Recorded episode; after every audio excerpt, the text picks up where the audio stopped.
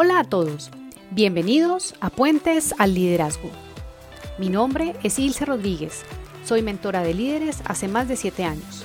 Quiero acompañarte para que cruces el puente que te lleva a conectarte con tu potencial y que brilles como líder. Así que, comencemos. ¿Conoces a alguien con quien te cueste relacionarte? ¿Alguna vez has tenido un jefe con el que no te termina de ir bien o de quien cuestionas mucho de su proceder? Este tipo de personas con las que nos suele costar relacionarnos llegan a nuestra vida para alguna razón. Y de eso precisamente te quiero hablar en el episodio de hoy. Cuando has enfrentado este tipo de situaciones, ¿qué has hecho normalmente? ¿De casualidad has aplicado la estrategia de alejarte o de preferir guardar silencio frente a esa persona o, o delante de esa persona? Otro camino podría ser el de contradecir, tratar de argumentar, tratar de defender tu punto de vista, tu opinión frente a esa persona. Y otra que tiene que ver sobre todo con tu propia forma de entenderte, tiene que ver con los juicios. ¿Acaso en esas situaciones han emergido de ti juicios calificativos, eh, palabras con las que te refieres respecto a esa persona que es difícil? Si alguna de estas respuestas te resulta familiar, te comparto que más allá de la situación, lo que tienes es una inmensa oportunidad. ¿Por qué te hablo de oportunidad? Hay una idea que yo aprendí un poco de manera dolorosa y es que esas personas que son difíciles en nuestra vida son en realidad unos grandes maestros. Y por más paradójico que suene, yo he aprendido que en efecto es así. Y en los siguientes minutos te voy a explicar el porqué de esta conclusión a la que he llegado.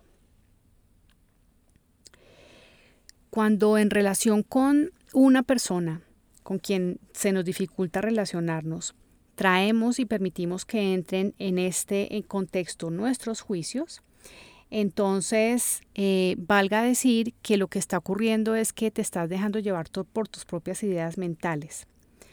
Adicionalmente, cuando es así, cuando tú empiezas a juzgar y a calificar y a ponerle rótulos a esa persona que es difícil, pues lo que estás generándote es una posibilidad más, más cerrada de eh, conocerla, de encontrar posibilidades de aprendizaje a través de esa relación que es compleja. Y finalmente lo que te quiero recordar es que eso es tu propia perspectiva únicamente. No quiere decir que no sea válida, por supuesto que es válida e importante.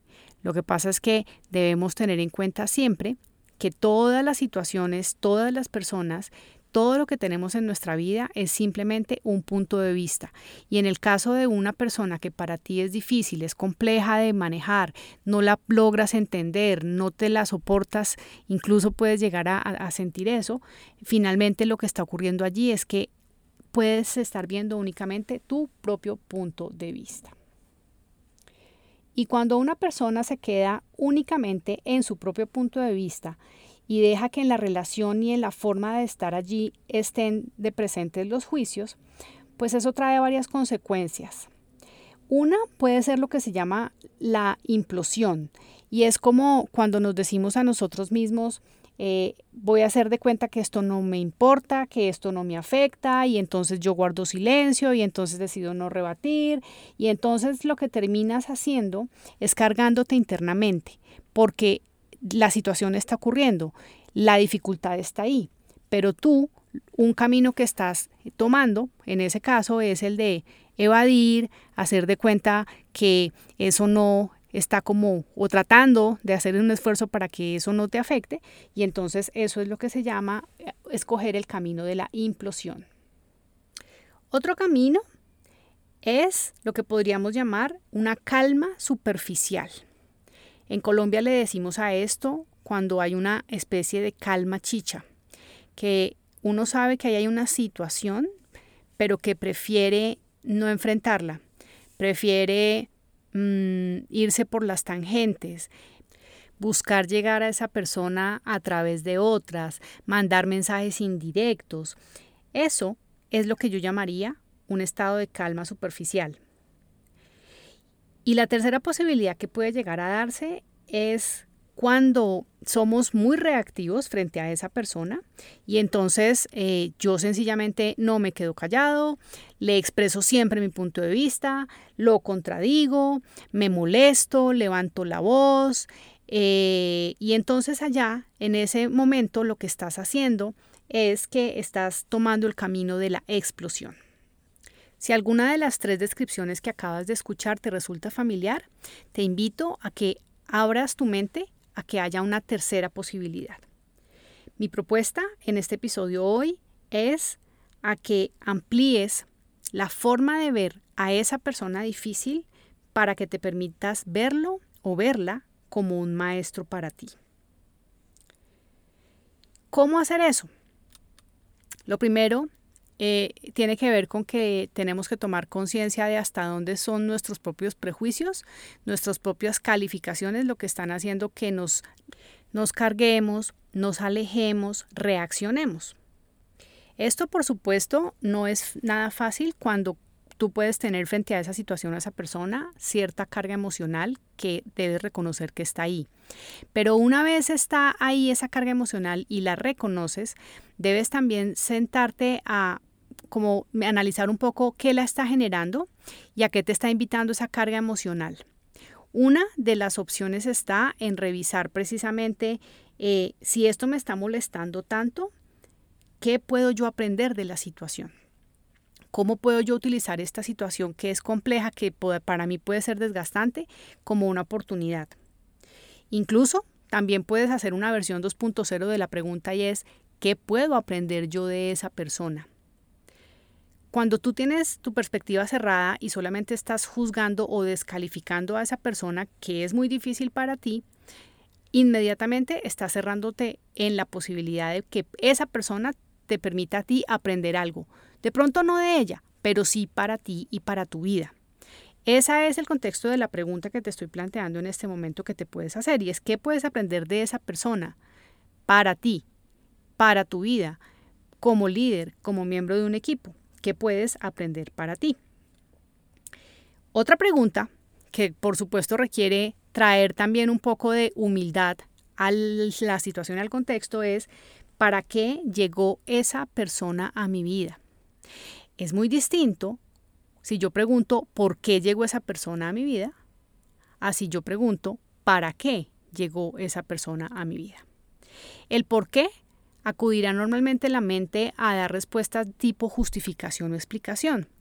El para qué, en general, es una pregunta que te invita a hacer una reflexión un poco más extensa. Considera entonces, frente a esas personas que hay difíciles en tu entorno laboral, en eh, los contextos en los que te mueves cotidianamente, para qué está esa persona en tu vida. Si tú te permites hacerte esa pregunta, es posible que lleguen a ti diferentes tipos de respuestas. Mi experiencia me ha mostrado que hay varias opciones que pueden aparecer como respuestas. Uno, el para qué puede asociarse con para no ser como esa persona. Eso ya de entrada es una gran lección.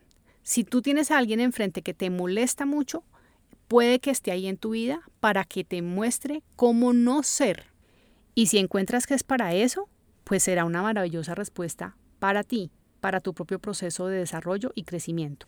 Otra posibilidad puede ser que te ayude a responder entonces, ¿qué me corresponde a mí desarrollar? Porque también a veces esas personas que nos confrontan, que nos suben la vara, que nos invitan a hacer algo distinto, así a nosotros no nos parezca, puede que detrás de eso esté la posibilidad de que yo pueda aprender o desarrollar algo nuevo. Incluso también está la posibilidad de que te respondas la pregunta con entonces a mí qué me corresponde cambiar. Porque muchas veces las relaciones eh, esperamos que se mejoren si el otro cambia. ¿Qué tal si tú lo ves un poco distinto y miras qué podrías tú aportar para que esa relación mejorara? Entonces eso te ayudaría tal vez con la respuesta de qué te corresponde a ti cambiar.